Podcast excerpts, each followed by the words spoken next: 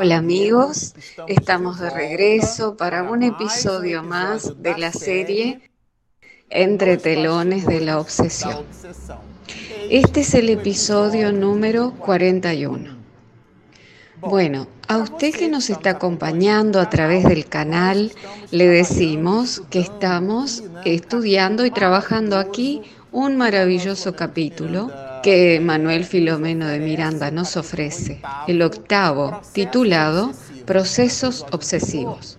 En el episodio anterior nosotros comentábamos un poquito la manera en la cual Marta, una de las hermanas de Mariana, a través de las actividades practicadas por ella, eh, se atraía hacia su hogar a varios espíritus, lo cual nos hace pensar de que se trataban de procesos delicados eh, de la magia negra. Y muchos de ellos, de esos espíritus, estaban bajo el comando del hábil hipnotizador Dr. Teofrastos, denominado así por Miranda. Entonces, entre esos espíritus, muchos de ellos poseían también la habilidad de hipnotizar a Marta, induciéndola e insuflándola a tomar actitudes terribles. En función de ese panorama espiritual tan grave, Saturnino buscó y promovió una nueva incursión a aquel anfiteatro con miras a entablar un diálogo con el doctor Teofrastus, con ese espíritu maligno y tenebroso que poseía una gran habilidad para hipnotizar, que ustedes la percibirán cuando Manuel Filomeno de Miranda lo describe aquí en este capítulo. Y el propio Miranda se verá frente a frente con ese espíritu y verán el desarrollo de eso. En el episodio pasado, nosotros lo finalizamos en el momento en el cual se describía el panorama de la residencia causado por Marta. Y en consecuencia, Saturnino promueve una nueva incursión. Por, causa, por esa causa, nos dicen las palabras de Miranda, el hermano Saturnino programó un nuevo encuentro espiritual a través del medium Morales. Yo les digo a ustedes lo siguiente. El medium Morales en este libro trabajó muchísimo. Yo me siento impresionado con lo ecléctico que es ese medium, porque al mismo tiempo, a través de su psicofonía, se comunicaban Saturnino, Guillermo y además, en desdoblamiento parcial por el sueño, él participaba en las actividades en el mundo espiritual. Además participaba en las actividades de la Unión Espírita Bayana y en lenguaje popular diríamos que él era madera para cualquier construcción en relación a las actividades medianímicas. Y Miranda destaca ese medio Morales, que tal vez sea un seudónimo. Eh, no nos importa eso, porque ello sucedió en el siglo pasado, allá por los lejanos 30 y pico o 40 y pocos. Eh, se trataba de alguien que poseía una gran capacidad, de un gran desprendimiento. Y nosotros sabemos que la mediunidad está en relación directa con el comportamiento moral del medio. Y Miranda lo resalta al medio Morales eh, como quien hacía parte de esa nueva incursión. Y a la hora establecida por Saturnino se reúne un conjunto de espíritus, algunos del mundo espiritual como el mismo Saturnino, Glaucos y otros bienhechores espirituales, y del mundo material en desdoblamiento parcial por el sueño, José Pititinga y Miranda hace la anotación. La caravana estaba constituida por el hermano Glaucos, Saturnino, Ambrosio, mensajeros, o sea que coloca en plural que son por lo menos dos, como mínimo, o sea, un grupo de desencarnados, adiestrados en tareas de tal envergadura, y por nosotros desdoblados parcialmente por el sueño, o sea, el paquete de encarnados en desdoblamiento, Pititinga, el medium Morales y yo.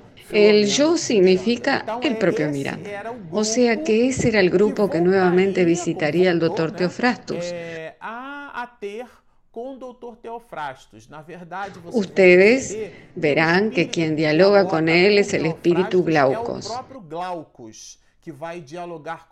Es simplemente sensacional esta parte aquí.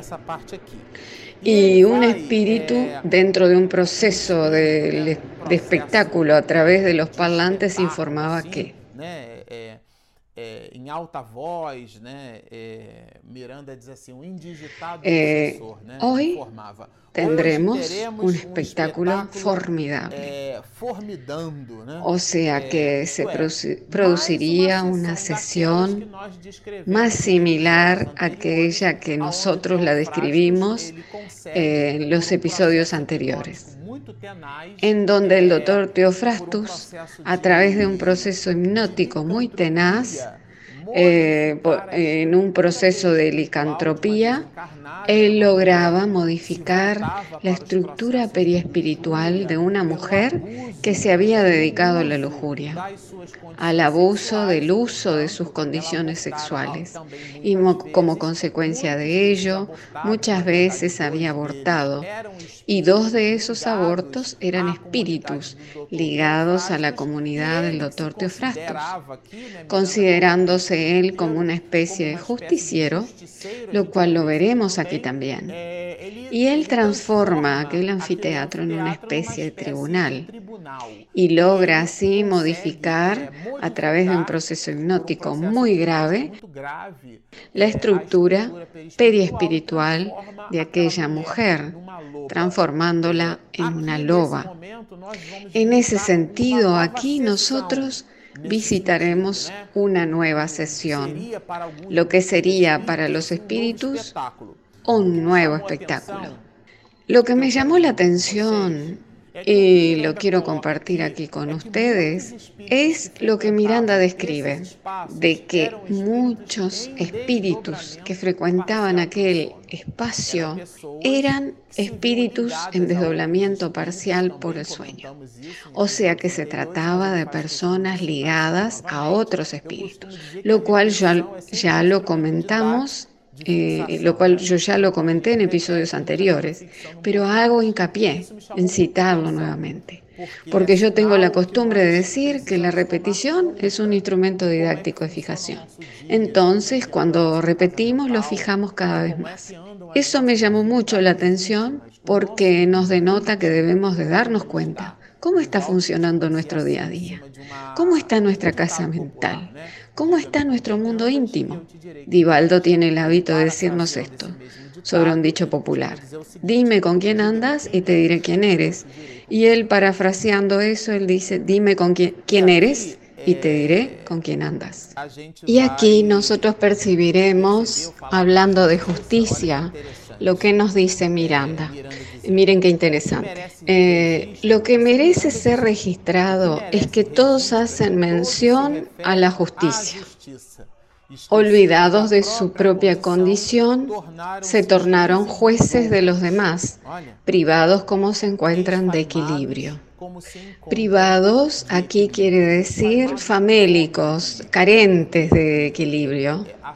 Creían que podían hacer justicia con las propias manos. Poco tiempo atrás nosotros estábamos en un grupo de una reunión mediúnica y una compañera eh, nos comentó que ella había tenido un leve accidente con su coche.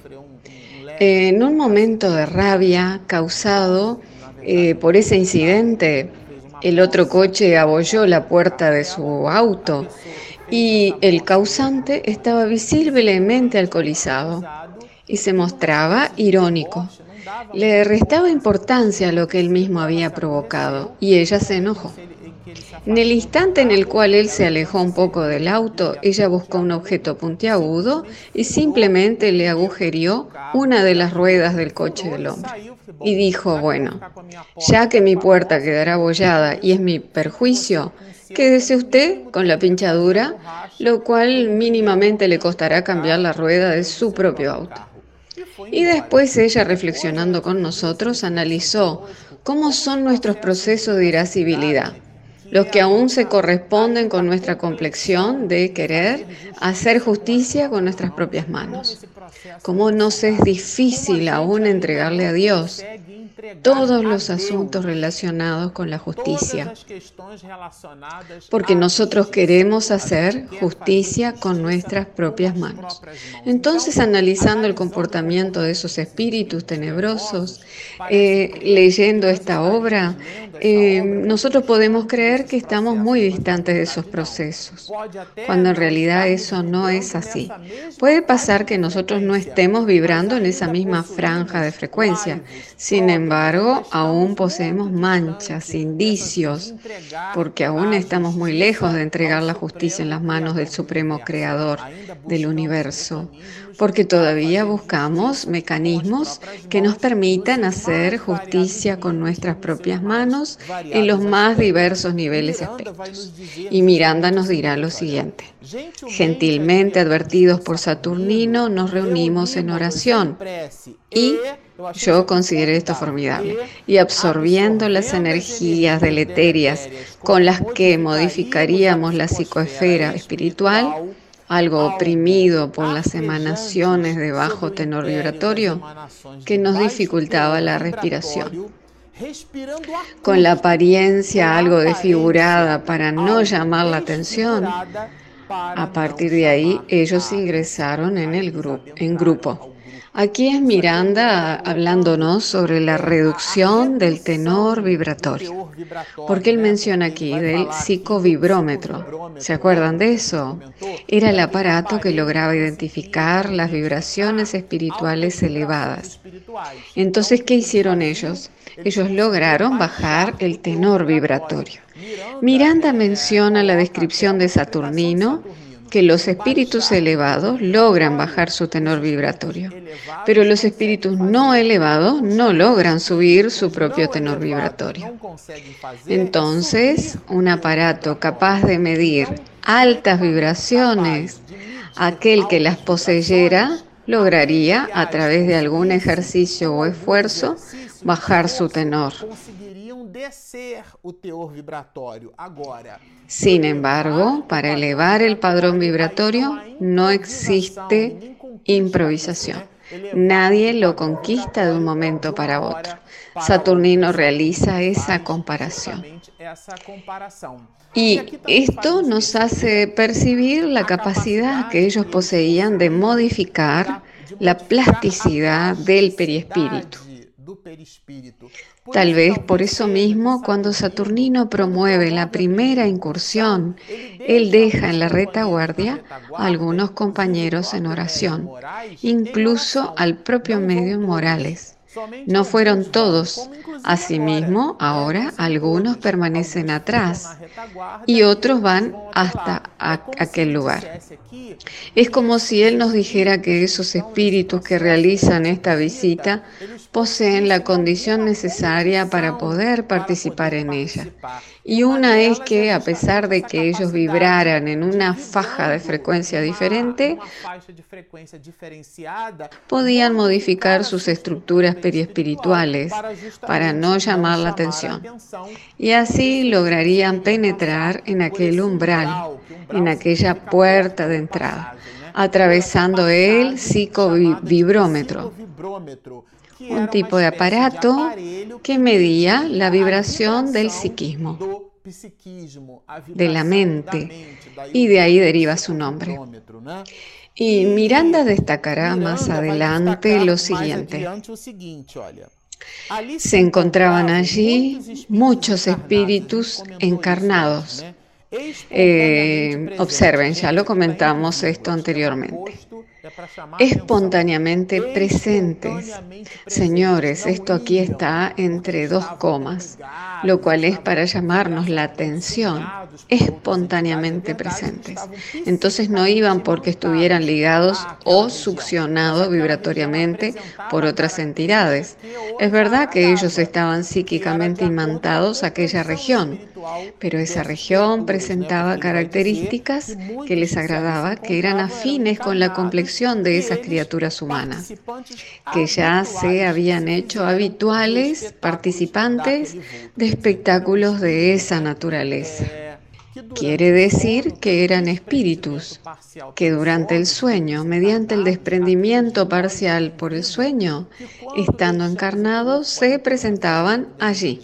Igualmente nosotros, cuando dormimos, dejamos reposar nuestro cuerpo para recuperar las energías, pero nos trasladamos algunos hacia esas regiones.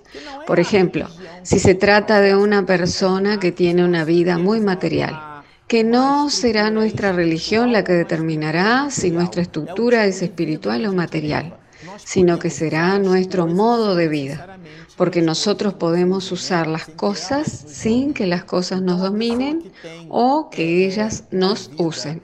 Entonces la persona que tiene una vida inclinada hacia la lujuria, hacia el sexo, hacia el alcohol, hacia los abusos, como la gula que menciona Miranda al comienzo del libro y que nosotros consumimos varios episodios analizándolos. Eh, Miranda allí hace una introducción a la obra en tres partes y una de las partes la llamó examinando la obsesión y él amplía algunas partes hablando de otros vicios, como por ejemplo nuestra capacidad de producir la maledicencia el hablar mal de las personas.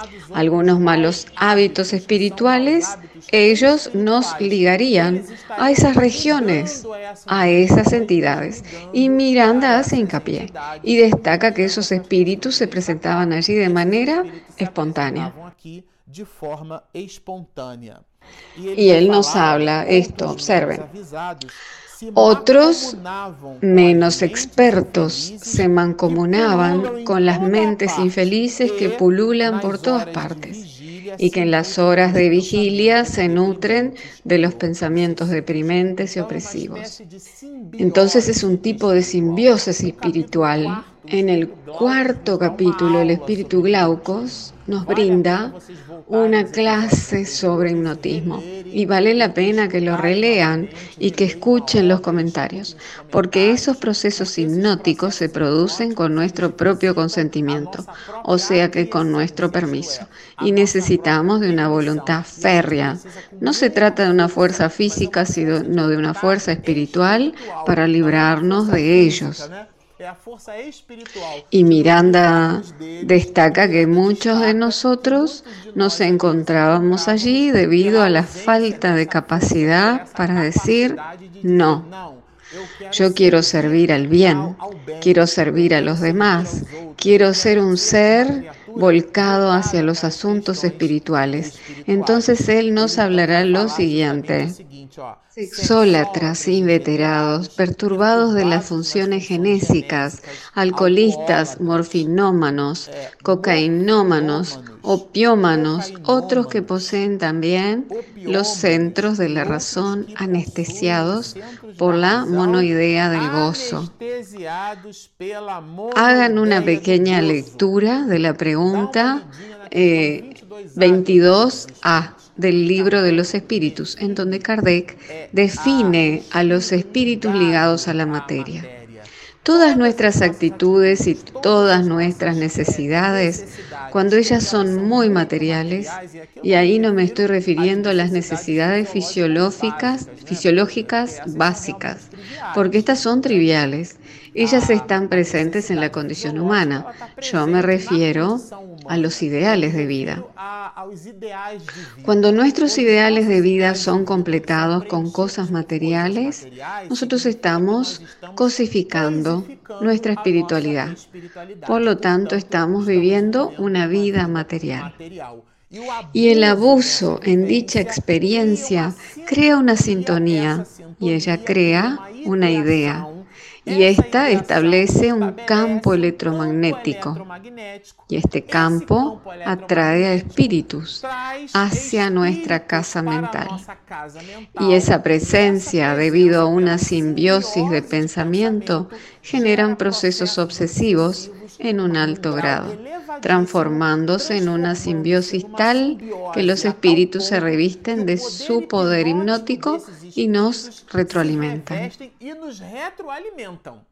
A tal punto es así que en el caso de Mariana, cuando el espíritu de Guillermo fue alejado, ella sintió su ausencia y eso fue lo que comentamos en el episodio pasado. Pero aquí nosotros eh, percibiremos a un tipo de presentador eh, llamando al doctor Teofrastus al espectáculo. Gritos y aplausos ensordecedores llenaron el amplio recinto.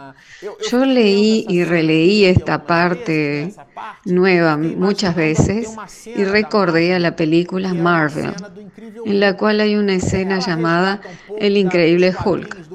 Ella rescata un poco el cómic El planeta Hulk, en el cual aparece el personaje y pelea, lucha con otras fieras y aparece Thor en la escena y hay un desarrollo completo de, del texto. Pero el punto central de aquello se producía en la arena, en donde la fiera se mostraba eh, con un gran poder aniquilador. Cuando entraba en la escena, toda la gente le aplaudía porque las personas querían ver sangre. Y cuando ya aparece Hulk, todo el mundo exalta y grita, ¡oh! Y al producirse la pelea no, e, no era importante quién ganaba o quién perdía, sino que lo importante era que se produjeran los golpes y la ovación. Entonces yo me imaginé que algunas de aquellas escenas fueron sacadas de los clichés de experiencias vividas en el mundo espiritual.